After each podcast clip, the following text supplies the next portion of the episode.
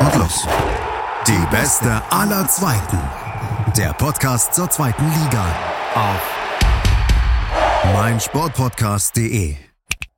Hallihallo und herzlich willkommen zur Die Beste aller Zweiten hier auf meinsportpodcast.de und natürlich auch allen anderen Podcatchern. Heute spielen wir mal mit Gegensätzen.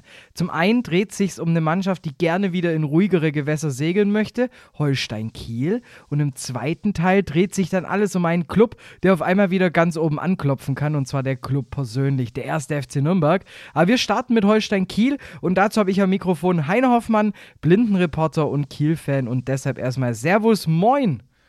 Moin, moin. Ja, ich bin Heiner, 22 Jahre alt und wie du schon gesagt hast, absoluter Kiel-Fan. Ja, du hast mir ja schon erzählt gehabt, als, als wir jetzt kurz davor gequatscht hatten. Seitdem du 10 bist, Holstein-Fan. Ähm, wie wird man Holstein-Kiel-Fan? Ja, also gut, bei mir war es dann nicht ganz so schwer. Ich bin ja in Kiel geboren worden und dann äh, wird einem das so ein bisschen in die Wiege gelegt. Naja, das ist eigentlich auch übertrieben. Holstein Kiel war zu der Zeit, äh, in der ich äh, sozialisiert wurde im Fußball, eigentlich ein so ein ziemlich kleiner Verein in der vierten Liga, dann sogar ein Jahr in der fünften Liga äh, unterwegs und deswegen war dann der HSV doch naheliegender, aber ins Stadion ging es dann für mich immer zu Holstein und so die Atmosphäre da, die hat mich eigentlich recht früh gepackt und deswegen war Holstein immer auf dem Radar. Ich finde es immer nur so schön, wenn, wenn wir immer nach, äh, nach Kiel gefahren sind. Ich erinnere mich eigentlich nur an Wind. das liegt wahrscheinlich daran, dass der Gästeblock eine ganz schön lange Zeit gar kein Dach äh, drüber hatte und deswegen der Winter immer so durchschallerte. Das kann gut sein, dass, Ach, dass das, es deswegen war. Das passt aber schon wieder ziemlich gut zum Januar, weil dann darf man auch mal ein bisschen frieren. Naja. Kommen wir mal direkt eigentlich äh, auf den wunden Punkt. So, weil wenn man sich jetzt mal die Saison anguckt von Kiel, letztes Jahr noch die gescheiterte Rele Relegation, war es dir dann klar, dass dieses Jahr deutlich stressiger wird?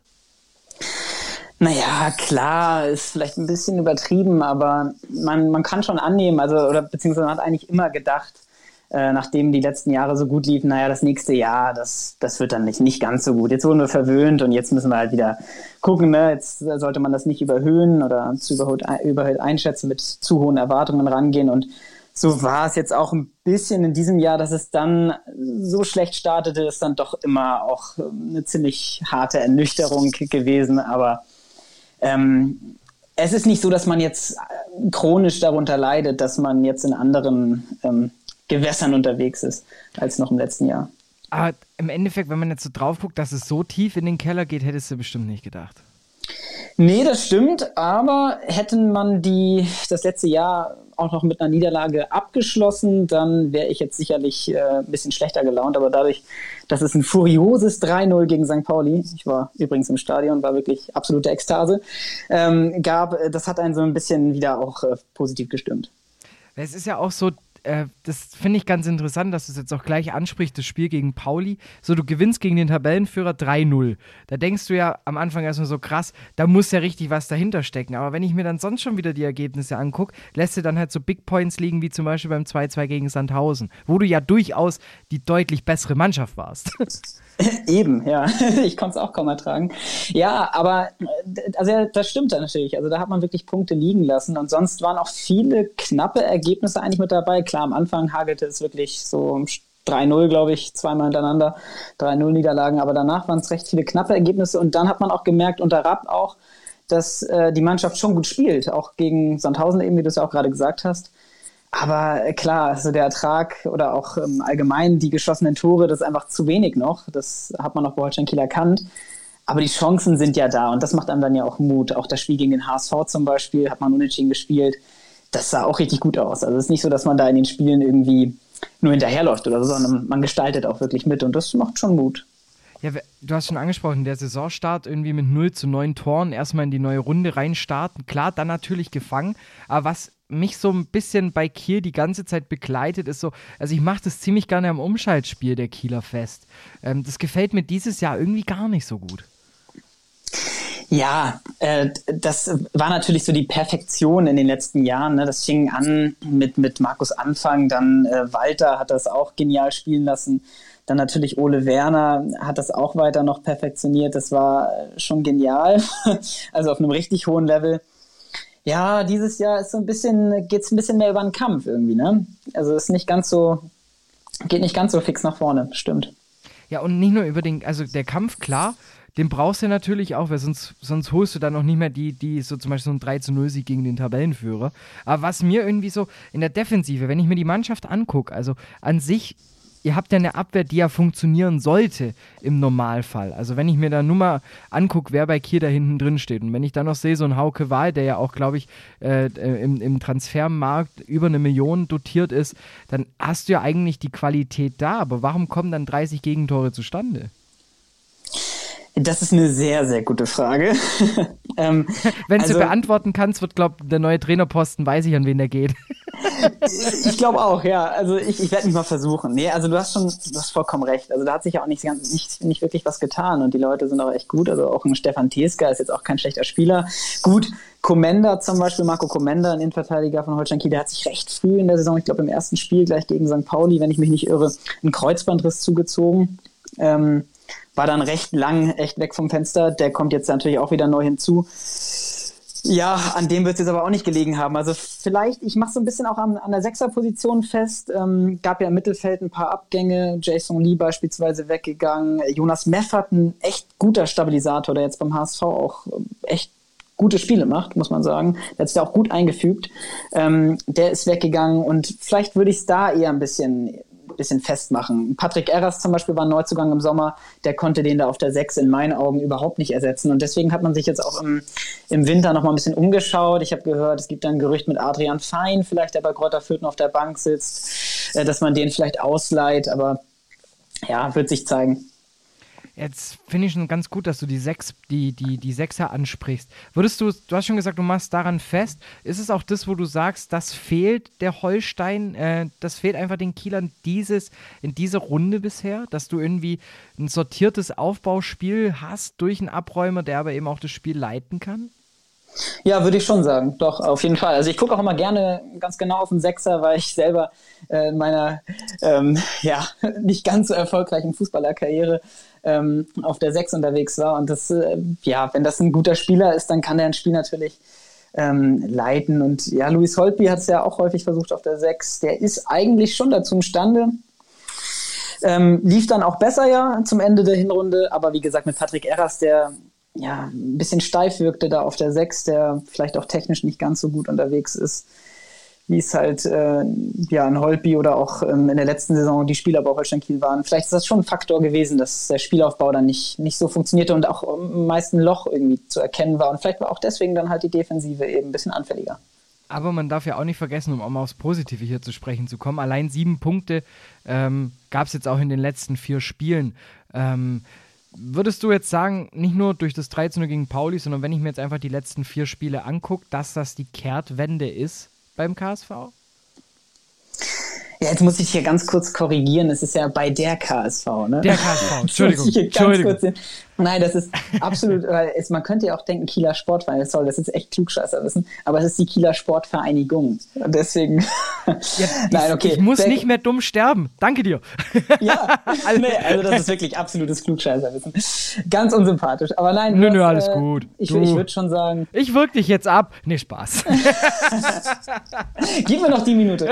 ähm, also ja, doch, es ist schon, es ist schon in gewisser Weise eine Kehrtwende zu erkennen. Aber auch die Spiele davor, seit äh, Rapp eigentlich da ist, fand ich durchweg, waren gute Spiele, ähm, die Holstein Kiel gemacht hat. Und ja, wird sich zeigen, wie sie jetzt rauskommen. Das Problem ist dann so ein bisschen, da wirst du wahrscheinlich auch noch drauf zu sprechen kommen, dass jetzt wieder ein paar Corona-Fälle gab bei Holstein Kiel. Phil Neumann, der in absoluter Top-Verfassung ist, äh, hat es getroffen. Louis Holtby. Das ist natürlich jetzt für das kommende Spiel gegen Schalke schon wirklich schade und das ja, hoffentlich geht es dann so positiv weiter, kommt man so positiv aus der Winterpause. Dann kann man vielleicht von der, von der Kehrtwende sprechen. Ja, dann, wenn du mir dies, den, den Pass so schön in, in den Lauf schickst, dann äh, werde ich jetzt mal gleich mal verwerten und sage, du hast die Corona-Fälle angesprochen. Jetzt gegen Schalke. Ähm, ist es mehr für dich eine Chance, jetzt gerade mal für den Verein zu zeigen, wo er wirklich steht? Oder muss man jetzt einfach gucken, nicht auf die Fresse zu bekommen? Also ich glaube, mit der Haltung geht Holstein Kiel jetzt nicht äh, nach Gelsenkirchen, ähm, ähm, nicht auf die Fresse zu bekommen. Aber sicherlich ähm, beispielsweise auch Fabian Reese, der jetzt nicht mit dabei sein wird, der ja auch bei Schalke in der Jugend gespielt hat und vor dem man dann vielleicht als, als Schalke 04 doch ein bisschen Respekt hätte, da auf dem Flügel, dass der jetzt halt äh, Corona-bedingt fehlt. Das ist schon sehr schade. Aber trotzdem, nichtsdestotrotz ähm, sind da ja genug gute Spieler, mit denen man dann auch vielleicht bei den Knappen punkten kann. Also ich würde es sehr hoffen und ich meine, Schalke ist Vierter, Pauli ist Erster, Holstein hat Pauli geschlagen. Also nach der Rechnung. Ja, da kannst Klares du, Ding. Da kannst du doch bergauf gehen nach der Rechnung. Also dann, dann, Genau. dann darf es nicht mehr so viele Niederlagen geben in der Rückrunde. Sonst wäre es unlogisch, ne? Formel geht nicht auf. Aber wenn wir, ähm, gerade wenn wir schon bei Personal sind, Ausfällen etc. etc. Ähm, wir haben die Position des Sexers angesprochen. Ähm, wo würdest du sagen, ist noch Handlungsbedarf, wenn man sich den Kader anguckt? Wo muss nachgebessert werden? Also ich habe gelesen auf dem Flügel. Das finde ich aber irgendwie persönlich nicht so notwendig, weil ich finde mit Finn Porat, Fabian Reese, Joshua Mees hat man da wirklich gute Leute und Finn Bartels natürlich nicht, zu vergessen. Ähm, ja, ach so konkret. Weiß ich gar nicht. Auch im Sturm, Benedikt Pichler natürlich ein guter Mann, hat sich als guter Mann herausgestellt. Friedjonsson, der Neuzugang im Sommer, nicht ganz so gefruchtet. Fiete Abs auch noch da. Also, dass man eigentlich auch recht dick aufgestellt. Ich, die Frage kann ich dir jetzt gar nicht so kompetent beantworten.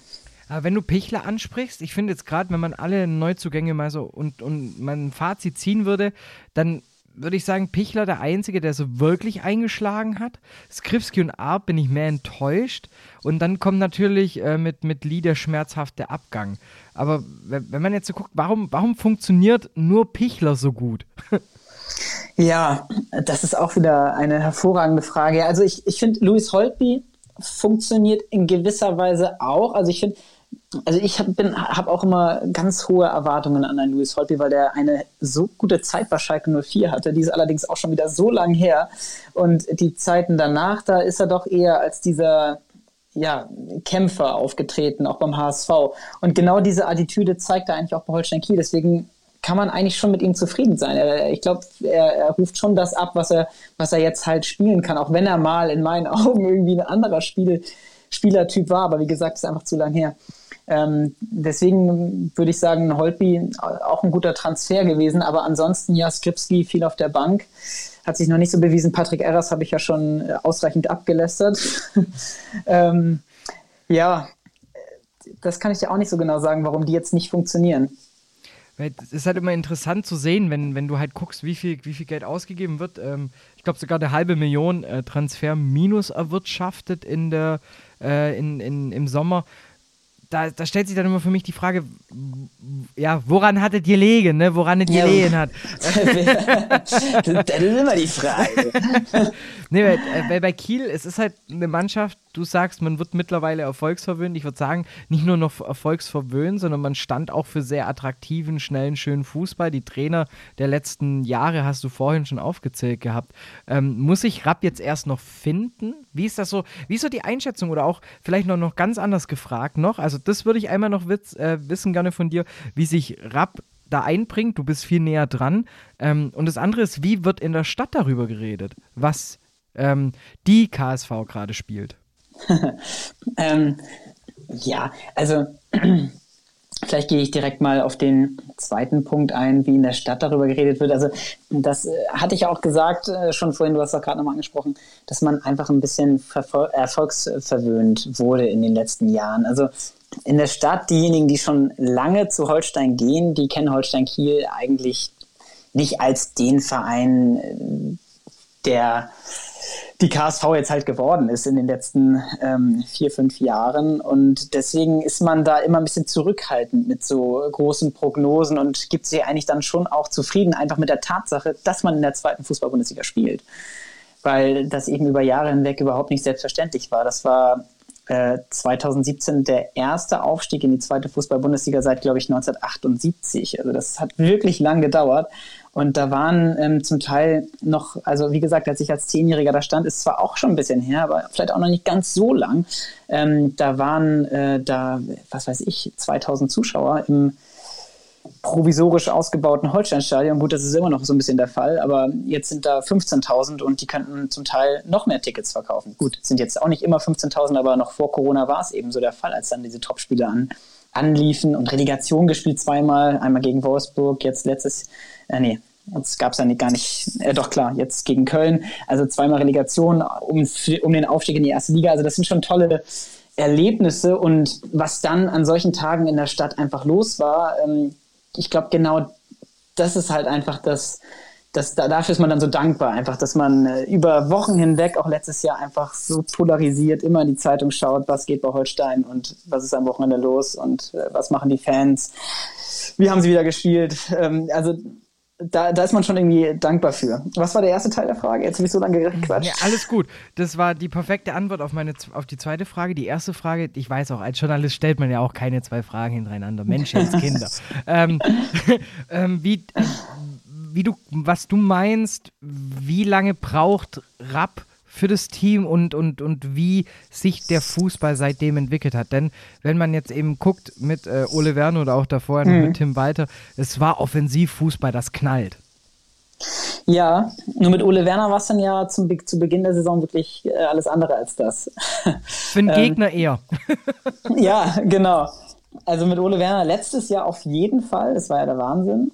Ähm, aber jetzt äh, zu Beginn dieser Spielzeit war es dann ja wirklich echt ähm, ernüchternd.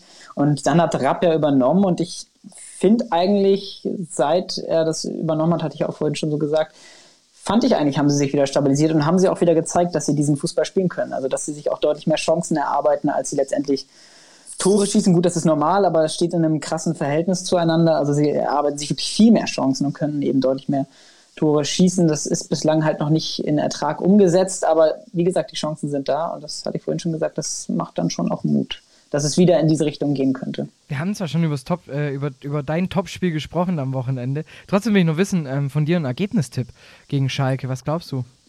Ja, wird ein 2-1 Auswärtssieg. Gut, dann machen vor wir das so. Vor, vor 750 Mann. ja, also wenn. ich weiß das schon mal. Ja, das ist ja, sorry, dass ich ins Wort fall, das ist ja Schalkes einziger Trumpf, oder? Die Zuschauer. Die Zuschauer und vielleicht, dass es halt irgendwie ein Verein ist, bei dem Auf und Ab auch sehr nah beieinander liegt. Das stimmt, das stimmt. Aber dann wünsche ich dir und, und äh, der KSV, nee, doch, dir und der KSV. Genau. Ja, genau. wünsche ich ähm, jetzt erstmal ein erfolgreiches Spiel am Wochenende gegen den S04. Ich, ich sag mal so, für die Tabelle wäre es ja extrem interessant, wenn ihr das Spiel gewinnt. Denn ähm, dieses Jahr, frag mich nicht, wer aufsteigt, frag mich nicht, wer absteigt. Ähm, da bin ich mal gespannt, wie das Ganze aussieht. Deshalb meine letzte Frage, ne? Die wäre noch, wo glaubst du, steht die KSV, wenn wir uns am Ende der Saison wieder unterhalten? Ich sage auf Platz 10 im gesicherten Mittelfeld. Dann sind in Kiel alle zufrieden. Ja, gut. Ich denke, das wäre gut. Platz 10 gesichertes Mittelfeld ist bei der, bei der, bei der Punkteausbeute der Vereine gerade in Liga 2 eine sehr gewagte Aussage. Ich wollte auch, wollt auch gerade sagen, gesichertes Mittelfeld, gibt, gibt es sowas in der zweiten Fußball-Bundesliga? Also es ist wirklich, aber auch letztes Jahr, es ist verrückt, was da abgeht. Von dem her bleiben wir, wir bleiben gespannt, wir bleiben da dran. Und äh, die beste aller Zweiten gibt es jetzt gleich noch im zweiten Teil mit dem ersten FC Nürnberg, einem Verein, der in ganz anderen Gefilden gerade unterwegs ist. Aber vorher, Heiner, dir vielen lieben Dank, dass du dir die Zeit genommen hast, hier mit mir ein bisschen über die KSV zu sprechen, über Kiel und eben auch wie du zu der äh, zu, zu Holstein gekommen bist. Ähm, deshalb, ich würde jetzt mein Mikro runterziehen. Das letzte Wort gehört natürlich immer meinem Gast. Ja, ich danke dir auch, dass ich hier mit dabei sein durfte. Hat mir sehr viel Spaß gemacht. Ich hoffe, wir hören wieder voneinander. Und damit willkommen zurück zu Die Beste aller Zweiten. Hier auf meinsportpodcast.de. Und ich habe es ja schon am Anfang der Episode gesagt gehabt, wir quatschen heute über den Club und da gibt es ja auch auf meinsportpodcast.de den richtigen Podcast für alle Klubberer da draußen. Und deshalb erstmal ein wunderschönes und herzliches Willkommen an Felix von Total Beklubbt. Hallo ich habe es ja schon gesagt, total beglubbt, euer Podcast auch auf meinen Sportpodcast zu finden. Und ähm, ja, ich sage ja mal so, total bekloppt eher nicht. Wobei man ja manchmal sagen muss, wenn man sich die Spiele anguckt, äh, gerade beim Club, es ist halt immer mal wieder so eine Phase dabei, da leidet man und dann fühlt man sich ja danach auch wieder total euphorisch, oder? Naja, ich würde es mal so formulieren, in dieser Saison äh, leidet man sehr wenig, wenn man Fan des ersten FC Nürnberg ist. Da sind wir in den letzten zwei, drei Jahren einfach ganz anderes gewohnt gewesen. Aber natürlich gibt es immer mal wieder Momente, in denen nicht alles eitel Sonnenschein ist beim Club. Warst du schon immer Club-Fan? Ähm, was, ja, das ist so, so eine Frage, weil wie definiert man immer, aber solange ich Fan eines Fußballvereins bin, bin ich Fan des ersten FC Nürnberg, ja. Das reicht mir als Antwort. ja, ähm, ist es dann auch so, wenn man jetzt so zurückblickt, wir stehen jetzt vor dem 19. Spieltag, punktgleich mit dem Drittplatzierten, mehr als zufrieden oder manchmal auch so ein bisschen, Mensch, da wäre theoretisch auch noch mehr drin gewesen? Generell, wenn man sich auch einfach anguckt, wo wir herkommen, bin ich mehr als zufrieden. Wir spielen eine Saison, die über dem ist, was ich erwartet habe. Nichtsdestotrotz gab es natürlich das ein oder andere Spiel, wo ich mir gedacht habe, boah, ey, das hätten wir doch irgendwie noch ein bisschen anders gestalten können. Aber das ist ein Meckern auf sehr, sehr hohem Niveau und deswegen bin ich alles in allem wirklich mehr als zufrieden. Wir sind punktgleich mit dem dritten. Das hätte ich vor der Saison mit Kusshand genommen. Als hättest du direkt unterschrieben und gesagt, Siegel drauf und gut ist. Absolut. Also, wie gesagt, wir haben Saisons hinter uns, die zum Vergessen waren. Die Bundesliga-Saison war wahrscheinlich die zweitschlimmste, die ich je erlebt habe. Und das ist nur die zweitschlimmste, weil die danach einfach noch viel schlimmer war, als wir fast in die dritte Liga abgestiegen sind.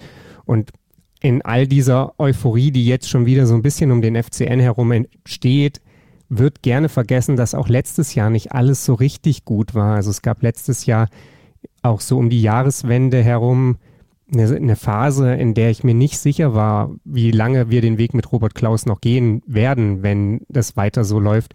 Und von daher, wie gesagt, also absolut mit Kusshand. Jetzt hast du es ja schon so ein bisschen anläuten lassen. Ähm, die, die, die Kulisse drumherum und auch die, die, die Leute um den Verein drumherum, die Fans, da will man jetzt natürlich auch ein bisschen mehr, wie man ja vielleicht vor der Saison hätte gedacht. Ähm, glaubst du, dass die Mannschaft oder dass es für den Club wichtig ist, dass da jetzt auch wieder so ein paar Ambitionen da sind, dass man darüber spricht und auch sagt, hier, man könnte hochgehen, anstatt einfach nur zu sagen, ja, wir gucken mal auf die 40 Punkte und dann schauen wir, was geht.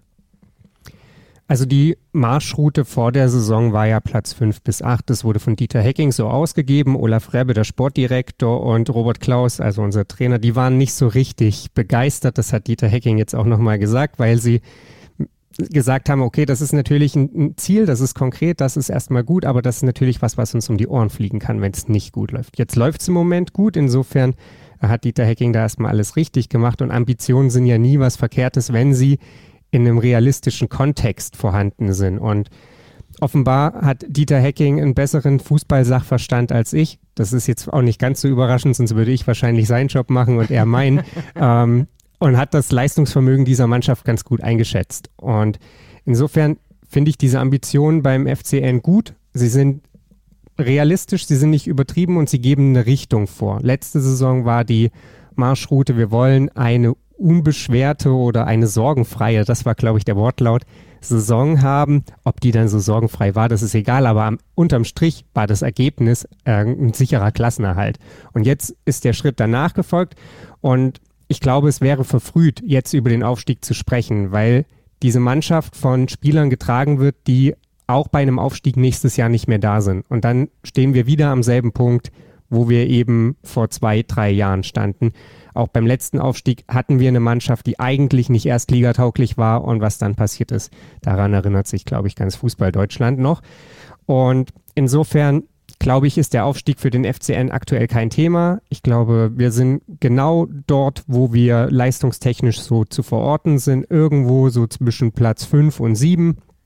Ähm, ja, und insofern äh, ist es natürlich schön, dass das in Nürnberg das Umfeld träumt, aber ich glaube auch, dass wir aktuell eine Vereinsführung beziehungsweise verantwortliche handelnde Person haben, die sehr, sehr gut einordnen können, wo der Verein wirklich steht auf der anderen Seite natürlich, du hast recht, dass wenn du dann jetzt schon wieder anfangen würdest, hier vom Aufstieg zu sprechen und dann auf den Kader guckst und merkst, hey, viele Spieler sind ja gar nicht da, aber trotzdem muss man ja sagen, beim Club, so ein paar der, der, der Spieler haben ja auch schon ihre Verträge verlängert. Also im Endeffekt, es, es, es gleicht sich ja auch schon wieder so ein bisschen aus, weil es kehrt Ruhe ein auf dem Rasen, finde ich. Ich finde, das sieht man auch in der Spielweise.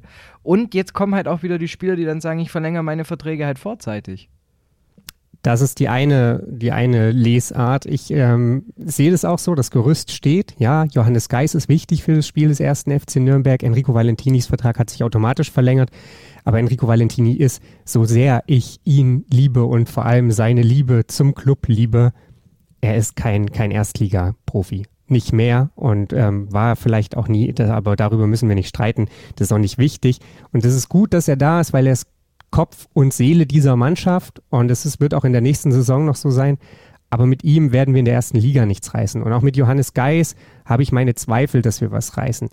Für mich sind die Abgänge fast ein bisschen entscheidender als die, die jetzt bleiben. Denn klar, dieses Gerüst ist gut und um das muss weiter gebaut werden und, und gearbeitet werden. Aber Lino Tempelmann, dass der nächste Saison noch in Nürnberg spielt, fällt mir schwer zu glauben. Tom Kraus wird auf keinen Fall in Nürnberg spielen. Und diese beiden sind absolut gesetzt in unserem Mittelfeld und haben wahrscheinlich einen viel, viel größeren Einfluss, als das eben Johannes Geis hat.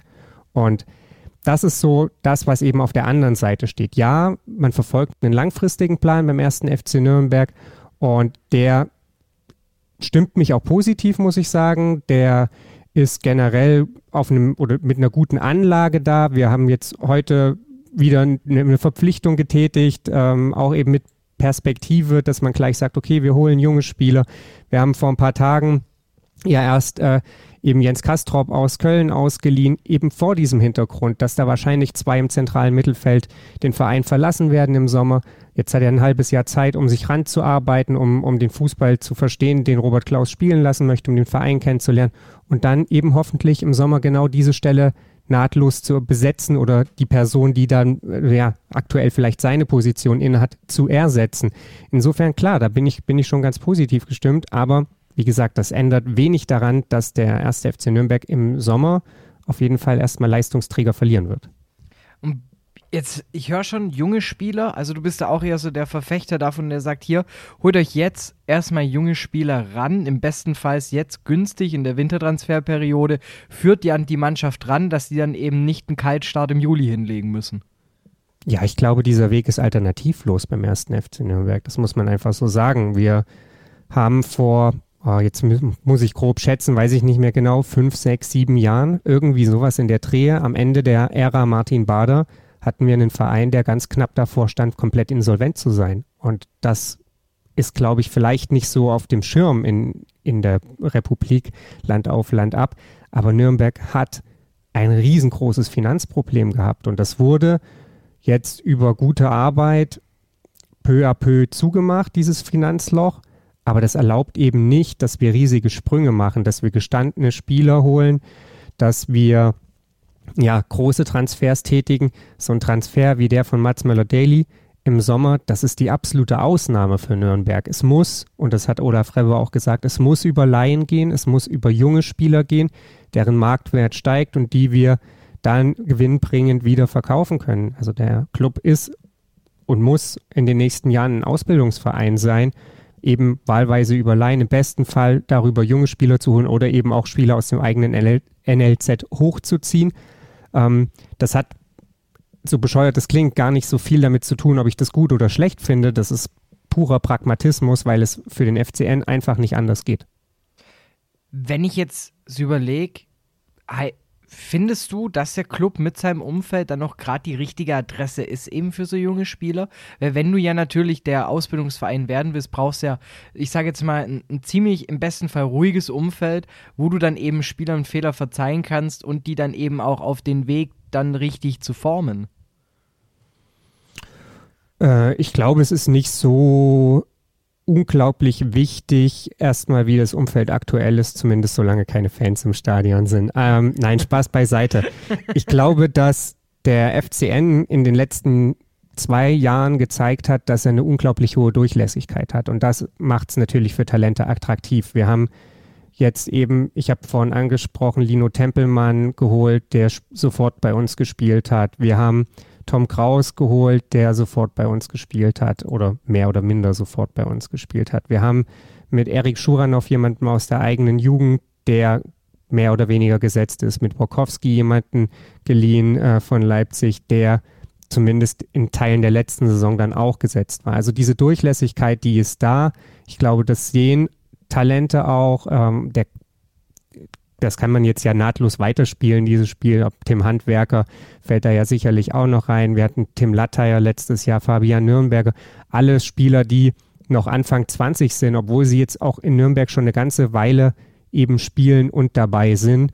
Und ich glaube, das ist ein gutes Zeichen für Talente. Und dann ist natürlich immer so ein bisschen die Frage, passt es zusammen? Ich glaube, da hängt bei aller Fußballromantik dann immer viel davon ab, wer sind da gerade die handelnden Personen, kann sich Spieler XY vorstellen, unter Trainer ABC zu arbeiten, äh, ist das eine Art von Fußball, die da gespielt wird, in der sie sich aufgehen sehen?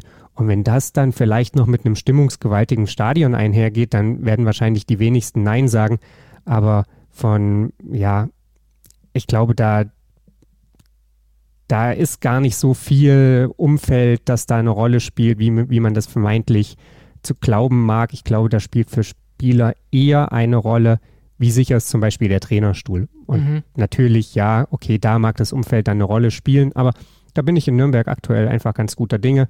Also ich glaube nicht, dass wir Robert Klaus jetzt in den nächsten ja, sechs, sieben, acht, neun, zehn Monaten vor die Tür setzen werden. Eher wird uns äh, ja, unter der Nase weggekauft. Eher fliegt dann eben mal so ein Scheck vorbei, ne, der dann eben dafür sorgt, dass du wieder ein bisschen Wechsel auf der Trainerbank hast. Aber bevor wir ähm, noch zum Ende kommen, jetzt geht es ja erstmal hier äh, alles das, was man jetzt eben sich erarbeitet hat und sich vorgenommen hat in der Winterpause, natürlich auch wieder auf den, auf den Rasen zu bringen. Es geht auch direkt los mit eigentlich, finde ich, einem der Topspieler auch des Spieltags, denn da steht richtig, richtig viel auf dem Programm. Ihr spielt gegen Paderborn. Paderborn drei Punkte hinter euch. Wie siehst du den Gegner? Ja, wenn ich das so genau wüsste, also Paderborn ja Übrigens so ein Spiel, von dem ich in der Hinrunde sagen würde, ja, warum haben wir das nicht gewonnen? Da haben wir relativ spät den Ausgleich kassiert, waren eigentlich gut in der Partie drin und wenn ich mich richtig erinnere, schießt Paderborn überhaupt nur zweimal auf die Kiste und macht zwei Treffer. Ähm, ja, Paderborn ja super schlecht in die Winterpause reingekommen. Erst so drei Unentschieden gegen Hannover, Rostock und Sandhausen, also gegen alles andere als die Creme de la Creme der zweiten Liga und dann gegen Darmstadt und Heidenheim verloren. Ähm, aus und vorbei der große ja, Torezauber, den sie zwischenzeitlich hingelegt haben. Wenn sie mit der Form kommen, dann sage ich, okay, das ist ein Team, das wir schlagen müssen. Wenn sie allerdings mit dieser Auswärtsform kommen, die sie gerade dann zu Saisonbeginn und Saisonmitte hatten, als sie über Bremen, Dresden, oh, ich glaube Düsseldorf, Karlsruhe und weiß der Geier wen noch hinweggefegt sind ja richtig, als sie mhm. ja da ihre Gegner auseinandergeschossen haben, dann ähm, werden wir uns strecken müssen. Dann glaube ich nicht, dass sie uns vier Buden einschenken, aber dann glaube ich schon, dass, dass da, ja, Christopher Schindler und Asker Sörensen, Sven Michel halbwegs im Griff haben werden. Aber dann wird es trotzdem sehr, sehr schwierig für uns. Was mir ein bisschen Sorge macht und damit komme ich dann auch so zu meinem ungefähren Ergebnistipp, ist, dass insgesamt Paderborn defensiv ganz ordentlich steht. Und wir offensiv ja so unsere größte Sorgen Zone haben. Wir sind einfach nicht so super gut im Abschluss. Insofern glaube ich, kann das auch einfach so ein 1-1 oder sowas werden. Den, den, merken wir uns schon mal vor, Felix, denn ich würde sagen, wir ähm, gehen jetzt noch mal ganz, ganz kurz in die Pause und kommen dann nämlich mit dem Tippspiel zurück, weil wir tippen noch mal einmal kurz den Spieltag durch. Das 1-1 habe ich mir aber schon mal gemerkt. Und damit zurück zu die beste aller Zweiten auf meinsportpodcast.de. Der Felix von Total Beklubbt ist dabei und äh, ich kann mich noch erinnern, dein Tipp für das Spiel, äh, für das Topspiel der diesen Woche, Nürnberg-Paderborn, 1 zu 1. Bleibst du dabei? Ja, bleibe ich dabei. Also natürlich hoffe ich, dass Nürnberg gewinnt, aber ich äh, halte ein 1-1 für nicht unrealistisch. Dann würde ich sagen, springen wir mal an den morgigen Tag. Der Freitag liefert die Partie Rostock gegen Hannover. Was ist dein Tipp? Ja, da schlägt mein Herz natürlich ein bisschen für Hanno Behrens. Ähm, es ist ja irgendwie so ein Kellerduell oder knapp vor Keller. Ähm, ich hoffe äh, für Hanno Behrens, dass Hansa Rostock 2-1 gewinnt. Bin ich auch dabei, ähm, einfach nur, weil ich Hannover ziemlich wenig irgendwie zutraue. Ich habe ein 3-1 getippt für Rostock. Ähm, Dresden HSV. Ja, der HSV ja mit uns punktgleich. Äh, Dresden irgendwie ja eher auch mit absteigender Form, so wie ich es zumindest beobachte. Müsste eine klare Sache für den HSV werden. Keine guten Voraussetzungen, wenn ich sowas sage über den HSV, aber ich denke trotzdem, das wird irgendwie so ein, so ein 2-3-0, 3-0 für den HSV. Da war ich ein bisschen knapp unterwegs, da habe ich 2-1 für den HSV getippt. Ähm, am Samstag, das, das Spiel fand ich jetzt zum Beispiel katastrophal zum Tippen. Bremen gegen Düsseldorf. Ja, weiß ich nicht. Also keine Ahnung. Bremen immer dann, wenn man denkt, jetzt läuft's, werden sie wieder schlecht und äh, Fortuna Düsseldorf spiegelt irgendwie die Tabellenplatzierung meinem Gefühl nach überhaupt nicht das Leistungsniveau oder die Leistungsfähigkeit wieder. Ähm, ich tippe mal 2-2. Das sind uns ziemlich ähnlich, was die Tipps angeht. Ich habe auf ein 1-1 getippt, ähm, weil Wundertüte. ähm, Pauli gegen Aue. 4 zu 0. Bin ich mit einem 3-1 gegangen, auch Heimsieg Pauli. Äh, eure Begegnung haben wir schon getippt. Topspiel äh, laut DFL-Ansetzung Darmstadt gegen Karlsruhe. Ich habe leider gerade gar nicht so richtig auf dem Schirm, wie gut Karlsruhe aktuell ist, aber Darmstadt ist ja wieder richtig im Flow. Ähm, sofern Darmstadt offensiv alles mitbringt, was sie denn zu bieten haben, denke ich, werden sie das für sich entscheiden, glaube aber gar nicht so deutlich 2 zu 1. Da gehe ich sogar mit einem äh, Sieg für die Karlsruhe. Ich habe so irgendwie im Urin, dass die Karlsruhe ein bisschen aufblühen werden, weil ähm, ich, ich hatte da vor, vor zwei Wochen mit einem Kollegen gesprochen auf Arbeit und der hat mir versichert, dass Karlsruhe zündet. Ich, der Tipp geht jetzt mal auf ihn, deshalb gehe ich mit einem 3-2 für den KSC. Ähm, Schalke gegen Kiel. Huh. Ja, eigentlich ja irgendwie tabellarisch auch eine klare Kiste, aber seit Marcel Rapp ist ja in Kiel alles anders geworden, zumindest so dem Vernehmen nach. Ich glaube tatsächlich, dass Kiel in der Tabelle noch ordentlich klettern wird und ich glaube, das beginnt am Sonntag 2 zu 1 Kiel. Ich sag 1-1 unentschieden. Sandhausen-Regensburg? Oh ja, ne, Spiele, die, ähm, ja, ähm, ich glaube, Regensburg gewinnt 2-0. Ich bin auch mit Regensburg gegangen, sogar etwas höher. Ich sage 4 zu 1 gewinnt der Jan. So, Heidenheim-Ingolstadt. Heidenheim ja für mich irgendwie die seltsamste Mannschaft der Liga, äh, quasi punktgleich oder nicht nur quasi punktgleich mit dem Relegationsplatz mit der negativen Tordifferenz. Das muss mir irgendwann mal jemand erklären. Ähm, Ingolstadt auf der anderen Seite eben einfach, sorry, richtig schlecht halt. Ähm, 2 zu 0 Heidenheim. Da habe ich auf 3-0 getippt und ich weiß noch, vier Buden habt ihr Heidenheim eingeschenkt in äh, im Heimspiel, war im Max-Morlock-Stadion.